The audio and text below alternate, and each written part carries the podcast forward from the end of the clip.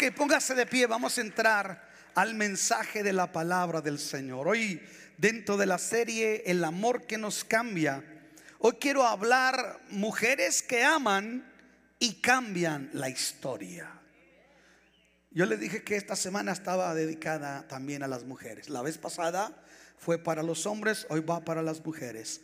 Mujeres que aman. ¿Cuántas mujeres aman? A ver, de un grito de júbilo las mujeres. Esa. Las oigo y oigo a la delita, hermanos, que era su antepasada. Dice Números capítulo 27, versículos 1 al 4 de la siguiente manera. Yo voy a leer la nueva traducción viviente. Bueno, voy a leer la, Reina Valera 60 para eh, estar todos en el mismo eh, canal. Es Números 27, versículos 1 al 4. Dice así: Vinieron las hijas de Zelofejad, hijo de Jefer, hijo de Galad, hijo de Maquir, hijo de Manasés, de las familias de las familias de Manasés, hijo de José, los nombres de las cuales eran Mala, no estamos hablando de ninguna de ustedes, hermanas, Mala, Noa, Ogla, Milca y Tirsa. Y se presentaron delante de Moisés y delante del sacerdote Eleazar y de los príncipes y de toda la congregación a la puerta del tabernáculo de reunión y dijeron, nuestro padre murió en el desierto y él no estuvo en la compañía de los que se juntaron contra Jehová en el grupo de Coré, sino que en su propio pecado murió y no tuvo hijos varones. ¿Por qué será quitado el nombre de nuestro padre de entre su familia? por no haber tenido hijo, danos heredad entre los hermanos de nuestro Padre. Oremos. Señor, te damos gracias por tu amor, por tu misericordia, por tu fidelidad y por tu bondad. Pedimos hoy tu gracia, tu bendición y tu presencia y que el Espíritu Santo toque las vidas de los que estamos aquí de los que siguen esta transmisión en línea. Pedimos tu bendición sobre nosotros. No está en nosotros la capacidad, todo está en ti. Así es que te pedimos que tú te glorifiques en medio de nosotros, Padre. En el nombre de Jesús. Amén y amén. Por favor, ocupen su lugar y transmita o comparta esta transmisión de Facebook Live. Pregunta, ¿vinieron las mujeres? Mujeres que aman y mujeres que cambian la historia.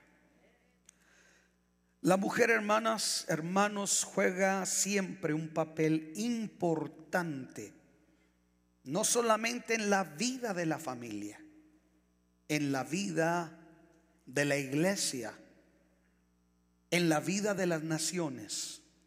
¿Quién de nosotros no ha escuchado, por ejemplo, en la historia de Juana de Arco en Francia. ¿Cuántos han escuchado leído sobre Juana de Arco en Francia? Por ejemplo, en México, por si hubiese algún mexicano por aquí, la corregidora de Querétaro, doña Josefa Ortiz de Domínguez. Esta otra poetisa, Sor Juana Inés de la Cruz pero una de las que más me encanta a mí es cuando veo la biografía de Rosa Parks aquí en los Estados Unidos.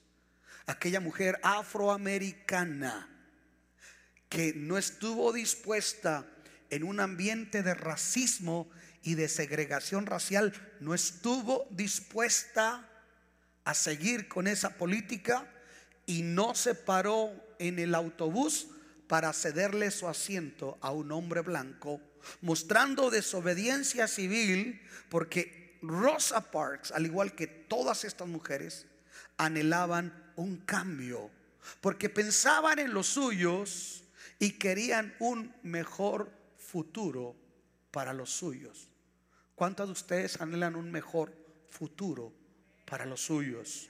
Y el amor es el que hace que mujeres se levanten a luchar por derechos legítimos, por cambios sustanciales, pensando en sus nuevas generaciones.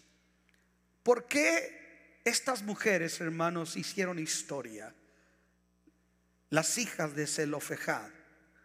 Un dato muy importante que nos da el texto bíblico es que en un mundo de hombres, en ese contexto, se mencione tanto los nombres de estas mujeres, así como su causa.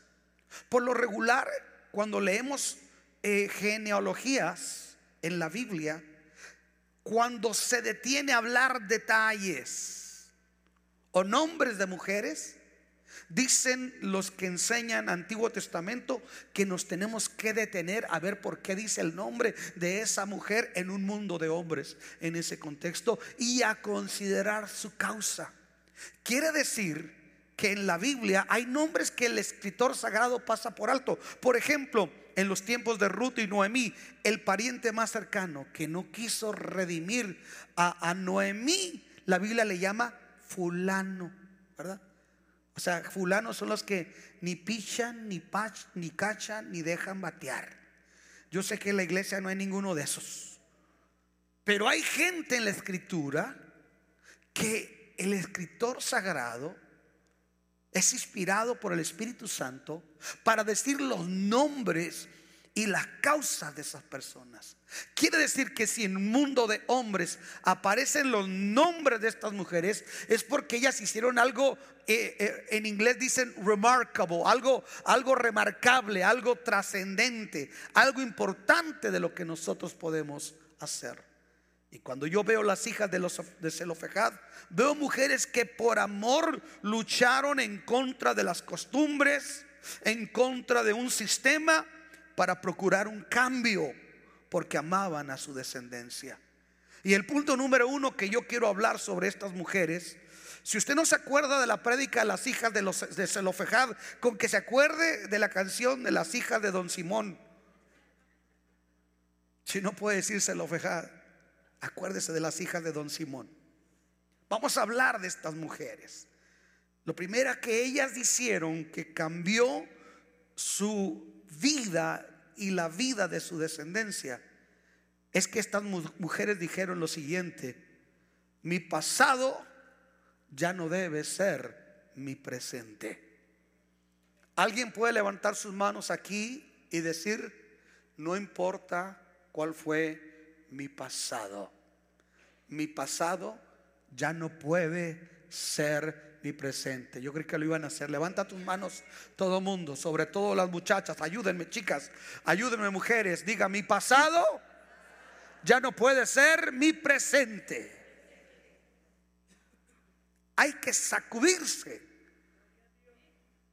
de usos y costumbres culturales aún que no necesariamente están de acuerdo con la voluntad de Dios. La Biblia menciona muchos casos de gente marcada por sus nombres negativamente. Por ejemplo, Jacob quiere decir el usurpador. Dicho de otra manera, el tranza. Imagínense. Aguas. Ahí viene el tranza. Escondan las bolsas. Javes significa el que causa dolor. Y así fue la vida de Jacob y así fue la vida de Jabes. Fue marcada por el significado de sus nombres. El significado del padre de estas mujeres, Zelofejad, significaba y evocaba un futuro triste.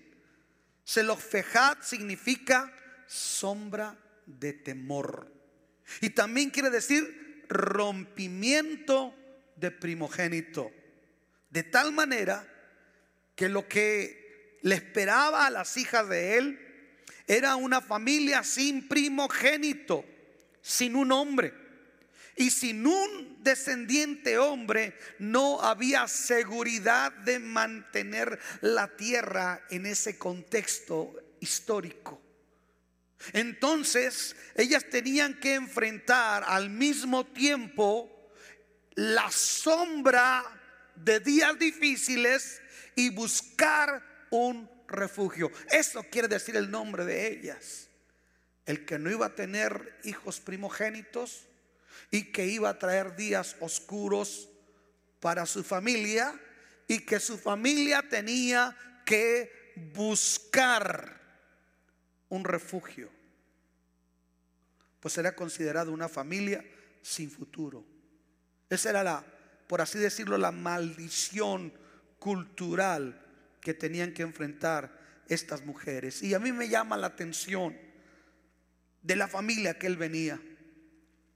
Selofejad era descendiente de Maquir. Maquir.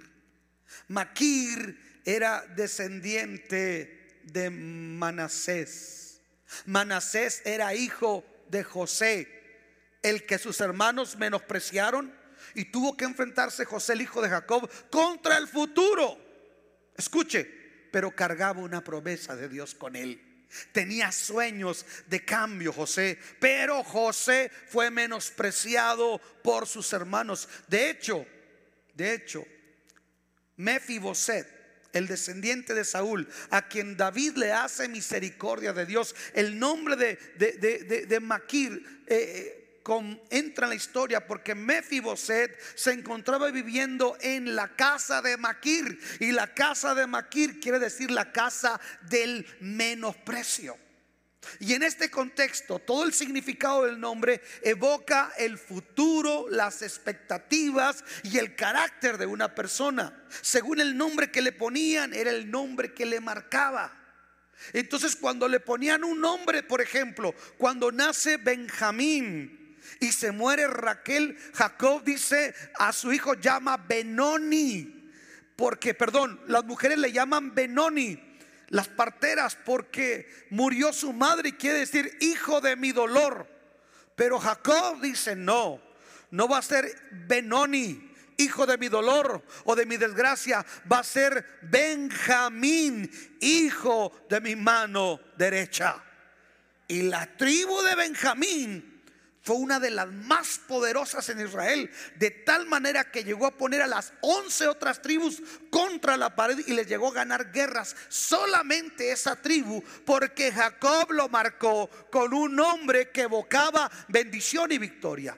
Pero qué difícil es cuando es marcado con un hombre que habla de derrota, de miseria. ¿Sabe que a veces nosotros podemos marcar negativamente a nuestros hijos o nos marcaron. Yo no sé por qué tú estás aquí. No debiste haber nacido. Sabes que tú no te esperábamos. Así es que, ¿sabes? Eres un esto, eres un aquello. El rechazo, el desprecio, el marcar desonantemente, eh, eh, eh, despreciantemente a una persona, le, va a pegar en su autoestima y por consecuencia en sus expectativas de vida. Y estas mujeres estaban muy conscientes. Befiboset, el descendiente de Saúl, que se encontraba en Maquir, la casa del menosprecio, tenía un concepto de sí mismo, aunque el rey David lo había mandado llamar se consideraba así un perro muerto. Hay gente que aunque está en Cristo, hay gente que aunque está sentado a la mesa de Dios, hay gente que aunque está bajo la gracia, sigue marcada por un pasado de dolor, tal vez un divorcio, tal vez una desilusión, tal vez errores que tú mismo cometiste, el desprecio de otros, otros que te etiquetaron, pero hoy yo estoy aquí para decirte, de acuerdo a la palabra de Dios, la Biblia dice que de modo que si alguno está en Cristo, nueva criatura es, las cosas viejas pasaron, todas son hechas nuevas. Tu pasado no tiene que determinar tu futuro, porque la sangre de Cristo es más poderosa que todos nuestros errores y que todos los malos deseos. Escúcheme esto. A mí a veces ha llegado gente que me decía, ay pastor, alguien me maldijo, alguien me aventó un huevo ahí en, en la banqueta. Una hermana me tenía harto pastor, me pusieron un pájaro muerto, tierra de panteón. ¿Usted cómo sabe que es tierra de panteón, hermano? A lo mejor alguien pisó lodo, iba caminando por usted y hizo así y ahí se quedó la tierra. Ya como son muchos cristianos. Venga para que eche aceite. No, no le ni me quite el tiempo. ¿Usted cree en el poder de Dios? Sí, pues levántese, ore y barra y eche ahí pain sol que huela bonito. ¿A poco así? Sí, que no ve que la Biblia dice que ningún arma forjada contra ti prosperará. Entonces ya déjese de andar siguiéndole el arroyo a, Cindy Jacobs y póngase a leer la Biblia. Crea lo que dice la palabra de Dios. Por eso cuando usted, si usted viene de una iglesia mística, va a sufrir conmigo. Porque yo no me guío por lo que escriben gente fumada, perdóneme. Yo me guío por lo que dice el texto bíblico. Estamos aquí. Alguien diga gloria a Dios. Somos nuevas criaturas en Cristo. Y, vino una hermana diciendo, es que me maldijeron, me maldijeron. No, no, no, no, no. No importa quién te maldijo. Usted tiene que pararse con la dignidad de un hijo de Dios y caminar y decir, soy lo que, repita conmigo, soy lo que Dios dice que yo soy. Haré las cosas que Dios dice que yo debo hacer. Caminaré por la dignidad que me da la sangre bendita del Cordero y en su nombre soy más que vencedor. Dele un aplauso al Señor. Eso sí, pónganlo en Facebook, no las frases matonas ahí que, que traen a veces ustedes. Ellas, hermanos, no tenían posibilidad de heredar tierra alguna, según números 27.3, porque no había nacido ningún hermano, eran puras mujeres. Y en ese contexto era un mundo de hombres. Aún la ley trae ciertos aspectos y aquí nos enseña algo sumamente importante. La ley de Moisés parece que no favorecía en estos casos. Pero aquí es donde comienza la prédica. Porque aunque estas mujeres no tenían posibilidad, de acuerdo a la ley, de heredar, ellas dijeron, un momento, no, no, no, no, no, si Dios es bueno. Moisés será renegado, pero Dios es bueno se presentaron a la tienda, a la entrada de la tienda del tabernáculo. Para que usted lo entienda, en nuestro contexto era como irse a presentar a Austin, al Capitolio, o presentarse allá en la Casa Blanca o en la Suprema Corte de Justicia y decir, esto no está correcto. ¿Y quiénes eran?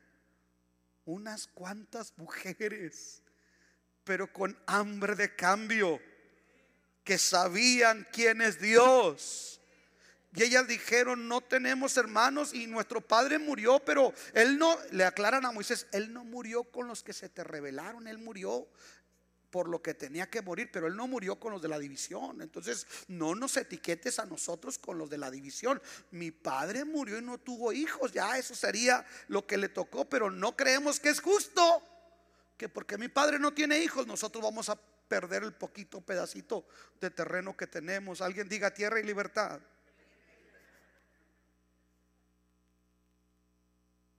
Son descendientes también de Zapata. Ellas estaban limitadas por una situación legal y cultural. Yo te hago la pregunta, ¿cuál es tu limitación? es que mi esposo no es creyente.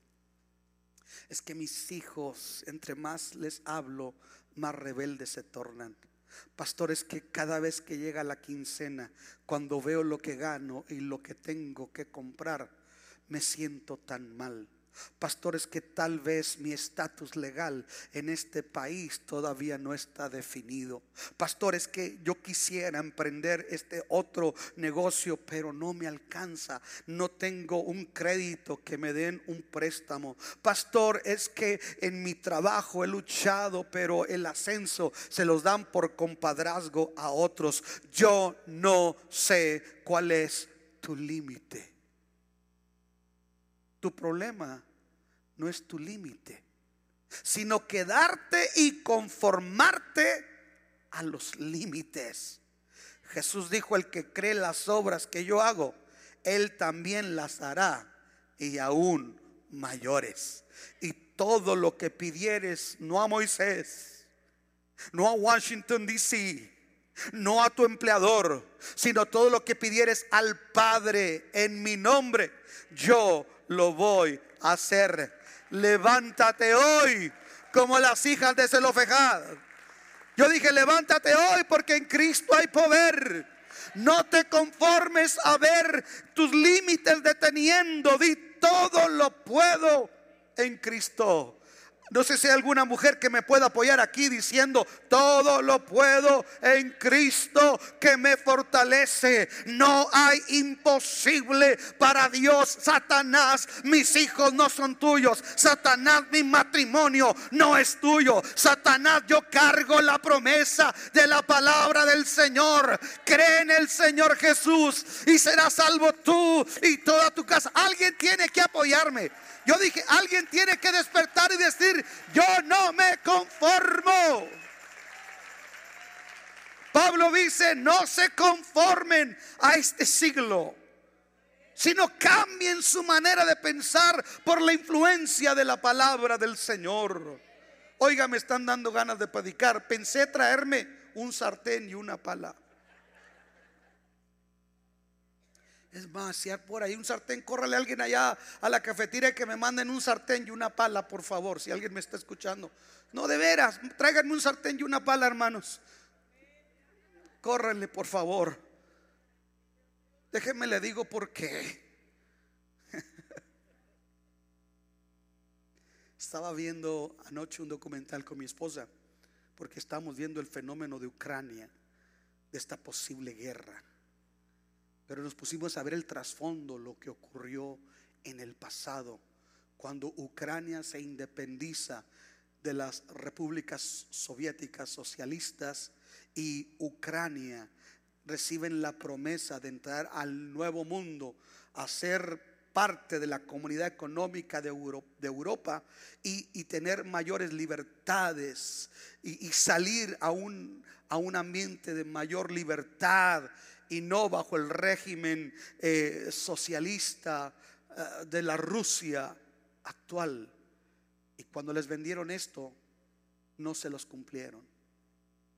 Y la gente, hermano, se indignó. Y los primeros que salieron a protestar a las calles fueron los jóvenes universitarios, porque decían no queremos que nuestros hijos vivan lo mismo. Aleluya. Gloria a Dios. Los jóvenes universitarios salieron, los reprimieron, los mataron, pero cuando tocaron a sus hijos, se levantaron las mujeres. Y si alguien sabe protestar cuando se ve amenazada la familia, si alguien sabe hacer ruido, son las mujeres. Si alguien sabe salir y pararse frente al gobierno y decirle no al aborto, son las mujeres. Alguien diga amén. Si alguien sabe levantarse en, en armas y defender sus derechos a favor de la familia, son las mujeres. Yo no sé si vinieron mujeres. Moisés, Moisés se ve se siente, las mujeres están presentes, se ve, se siente, las mujeres están presentes. Uh, somos descendientes de la delita, dijo alguien por ahí. Alguien diga amén. Yo me imagino a aquellas mujeres. Somos cuatro, pocas pero locas. Nuestros hijos merecen futuro.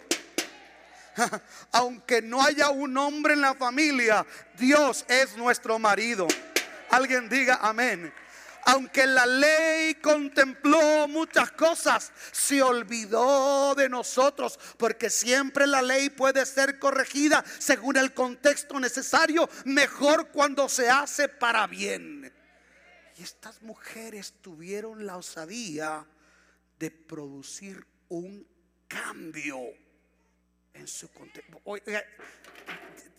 Yo quiero seguir con esto ahorita. Mire qué tremendo lo que ellas hicieron.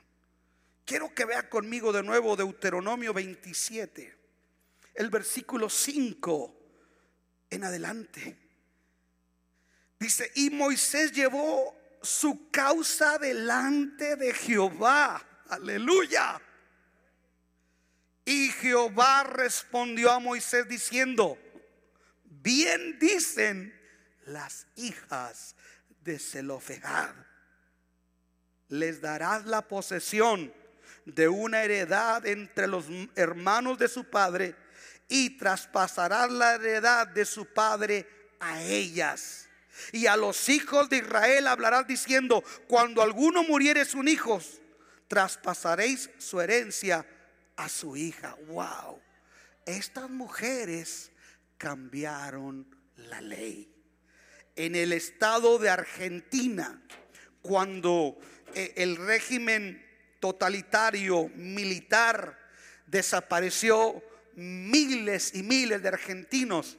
Salieron las mujeres de la Plaza de Mayo con cobertores blancos sobre la cabeza y sartenes a exigir derechos por sus hijos. ¿Sabe cuál es el problema el día de hoy, mujeres? Que no estamos levantando la voz delante del cielo.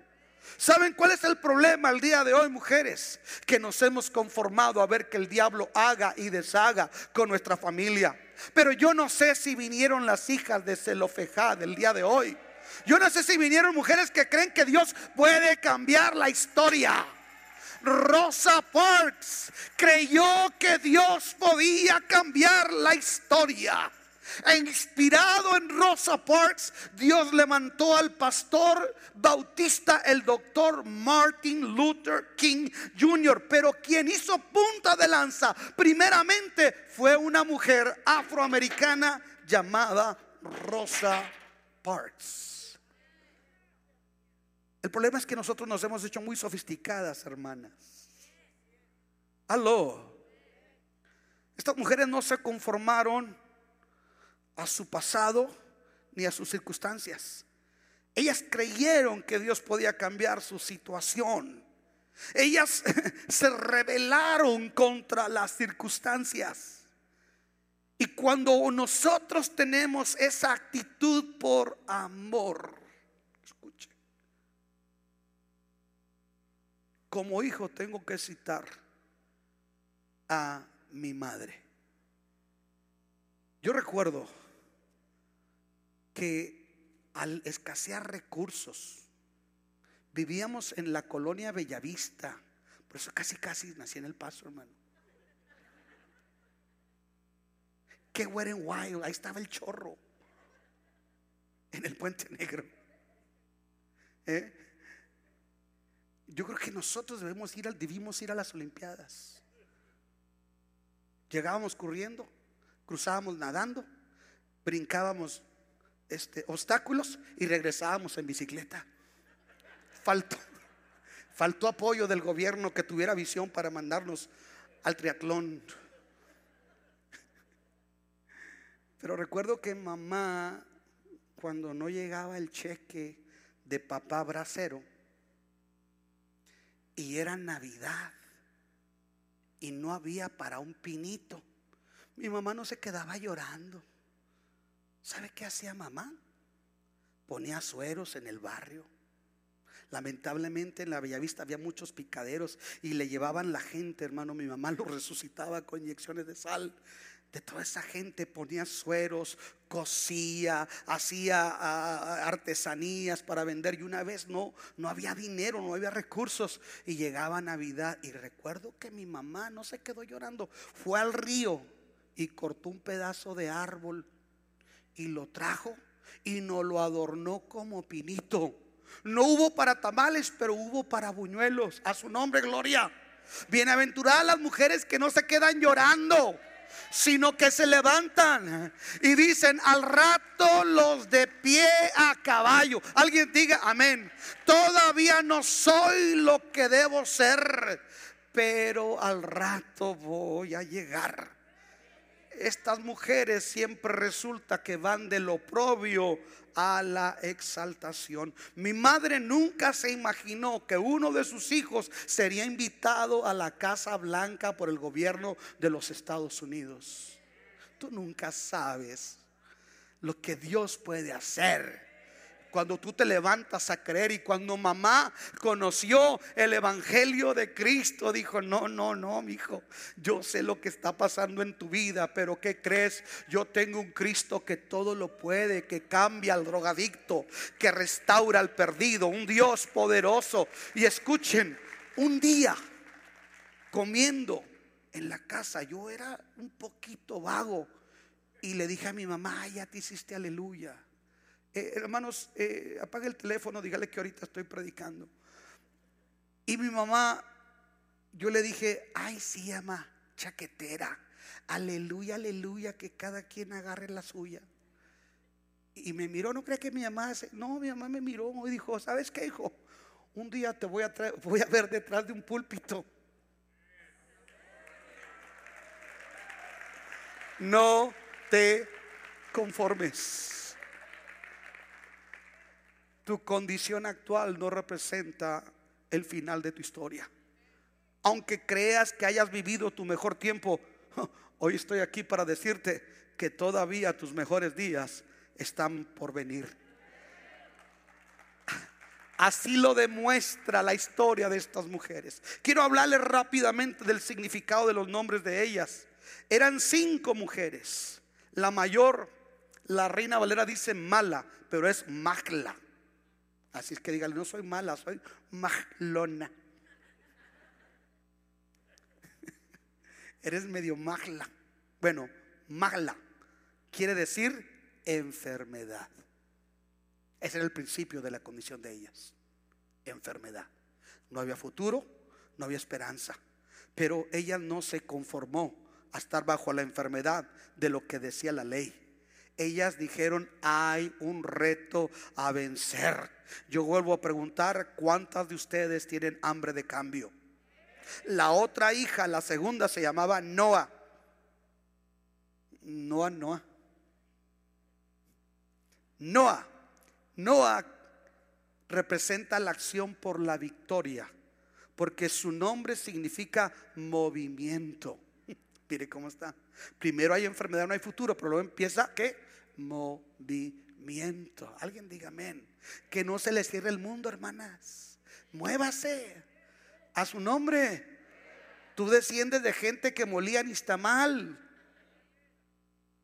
Mm. Hoy todo lo que primero que preguntamos, ¿dónde está la oficina más cercana de las estampillas? A su nombre, gloria. Ay, qué calorón.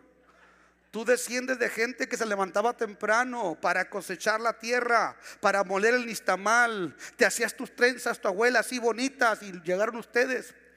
Y el Miss Clayton las cambió. Dile a la que está a tu lado, muévete. Me pasó rozando, pero era para ti, gacha.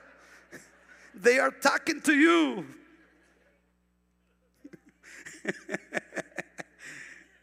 Gócense que ahora le toca no, iba a decir al viejerío, pero no, no, no, no es cierto. Al grupo de preciosas doncellas. Ogla quiere decir la acción para defender. Pues ogla quiere decir gallina. Wow, gallina. Y si alguien sabe pelear por los polluelos, es la gallina. Jesús se compara como la gallina que junta a los polluelos. Cuando hay un incendio, la gallina prefiere sacrificarse, meter los pollos bajo sus alas y ella quemarse, pero que se traten de salvar sus polluelos. ¿No es ese el amor de mujeres que están dispuestas a sacrificarse para que su familia sea bendecida?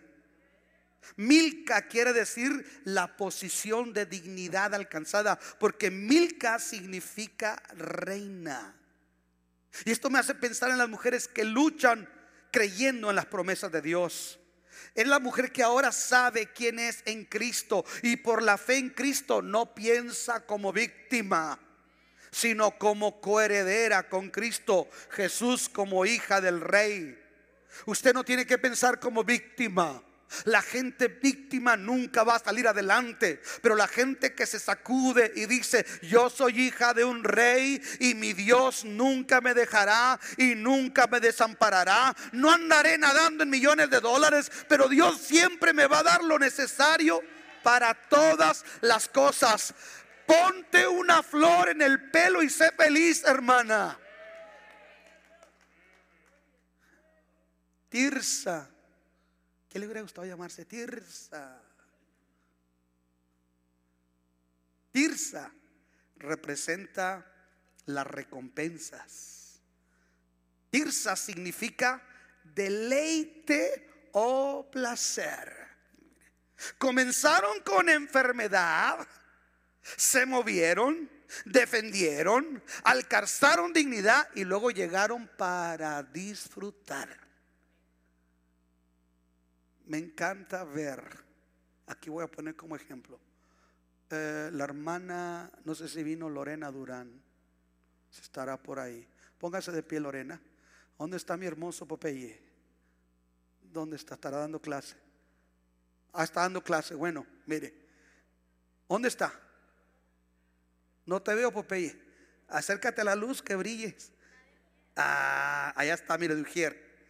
Escuche, yo vi llorar a Lorena muchas veces por la condición del hogar, por lo que estaba pasando, pero estaba aquí sirviendo, no estaba como ustedes que dicen, ay, no vine porque tengo muchas luchas. No, no, no, no, arrepiéntase. Esta mujer con pruebas y luchas se venía a la iglesia. Desde un canto antiguo, oh gloria, aleluya, la iglesia sigue caminando y solo se detiene para predicar. Yo soy testigo que esta mujer ha avanzado llorando, pero caminando en la obra del Señor, diciendo, Señor, mi Carlitos, mi hermoso Carlitos. Y mire, hoy Carlitos está sirviendo, es un ujier y ella está gozando de ver a su hijo allá. ¿Sabe por qué? Porque Dios tiene poder para cambiar nuestro lamento por alegría. Estoy terminando.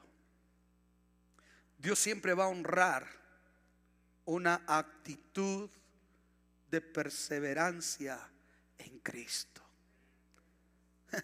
Viene el tiempo en que vas a disfrutar. La prueba no es para siempre, el desierto no es para siempre, solamente se extiende cuando no tenemos la actitud correcta y tenemos que andar dando vueltas como el pueblo de Israel por 40 años innecesariamente. Hay gente que se le perpetuizó la prueba no porque el diablo tenga mucho poder, no porque Dios lo quiera así, sino porque no hemos tenido la actitud correcta delante de Dios. Mire, estas mujeres vinieron y se presentaron con Moisés, cambiaron la ley. Moisés dijo, ¿qué hago, Señor? Mira, son cinco, y, pero parecen 500, hacen mucho escándalo. Y dijo el Señor, Moisés, no hombre, no te quieres la cabeza, haz lo que te dicen y hasta dile que yo lo firmo. Y cambiaron la ley. Wow. ¿Cómo se llama el cambio de una ley en nuestro contexto americano? Una enmienda. Estas mujeres hicieron una enmienda, hermano. Wow.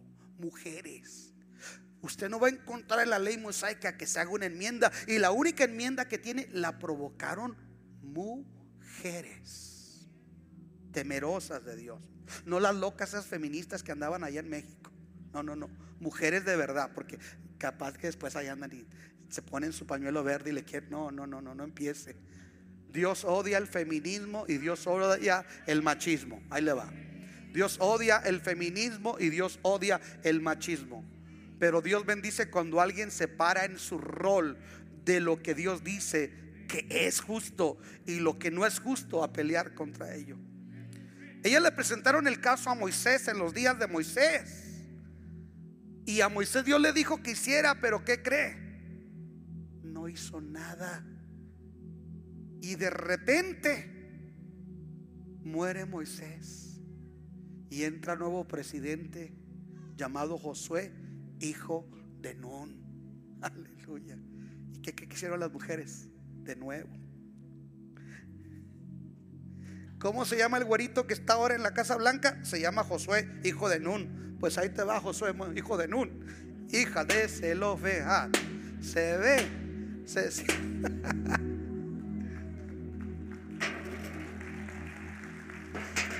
Esto me habla que oraste Dios te tocó, Dios te consoló, Dios te dio una palabra, pero no se ha cumplido. No te desanimes, sigue adelante, persevera, porque aunque la visión tardare, se apresura a cumplirse. Dios es fiel a sus promesas. Todas sus promesas en Él son sí y en Él son amén. Él no es hombre para que mienta, ni hijo de hombre para que se arrepienta. Lo que Dios ha dicho en su palabra, Él lo va a cumplir. Alguien tiene que levantar sus manos y decir, yo, yo lo voy a ver. Yo lo voy a ver con mis ojos. Ellas supieron esperar el cumplimiento de una promesa divina. No dependía de quien estuviera al cargo del gobierno para hacerles justicia. Usted tiene que entender eso. Los políticos siempre nos van a decir, no es que si yo estoy te ver bien. No, no, no, chato. Gracias por tu buena intención. Pero por encima de ti, ¿qué crees? Hay alguien que cuida de mí. Y Él es la cabeza de la iglesia. Se llama Jesús. Ella no, no, no, no dependía de quién estuviera gobernando. Ellas sabían a quién habían llevado su necesidad y su queja y quién era el que iba a hacerles justicia. Pasaron los años. Y en Josué capítulo 17, quiero que vea conmigo. Josué capítulo 17, versículos 3 al 4, se encuentran repartiendo la tierra que Josué ha conquistado y está repartiendo la tierra a las tribus de Israel. Y dice el versículo 3 del capítulo 17 de Juan, perdón, de Josué. Sin embargo, Selofejad, un descendiente de Jefer, hijo de Galad, hijo de Maquir, hijo de Manasés, no tuvo hijos varones Solo tuvo hijas, las cuales se llamaban Magla, Noa, Ogla, Milca y Tirsa. Ellas se presentaron ante el sacerdote Eleazar, ante Josué, hijo de Nun, y ante los líderes israelitas y les dijeron, el Señor le ordenó a Moisés que nos diera una porción de la tierra, al igual que a los hombres de nuestra tribu. Así que Josué les dio una porción de la tierra con la de sus tíos, como el Señor lo había ordenado. Pero espéreme, ya le dieron su tierra. Pero sabe una cosa, hermano, Dios es juez justo. La espera, Dios la paga con creces. ¿Cuántos saben eso? Hay algo que se llama cuando no le pagaron cierto tiempo, le van a pagar no solamente eso, sino algo más como compensación. Dios dio una orden y el hombre la detuvo. Dios dio una orden y el hombre la detuvo. Pero ahorita Dios está preparando el Josué que te va a resolver tu caso. Dios está preparando el corazón de ese empleador que va a decir, ha llegado el momento que tengas tu ascenso. Es justo, es muy merecido, te lo mereces. Alguien dígame. Está llegando el momento en que ahora sí va a haber ese, ese agente bancario que va a decir, este crédito hipotecario es para este o para este negocio. Alguien diga amén. El Dios del cielo está diciendo, conozco tus lágrimas y he descendido para salvar a tu hijo que ha estado perdido en los vicios. Y no te lo voy a salvar para que sea un calientabancas en la iglesia, no, te lo voy a salvar para que sirva como Popeye. Aleluya. Dios te va a dar más por la espera. Quiero que vean el versículo 5 y 6 de ese capítulo 17 de Josué. Porque yo veo que esta actitud provocó una tremenda respuesta de parte de Dios. La tribu de Manasés a la que estas mujeres pertenecían alcanzó un terreno todavía mucho más grande de lo que les iban a dar en el principio.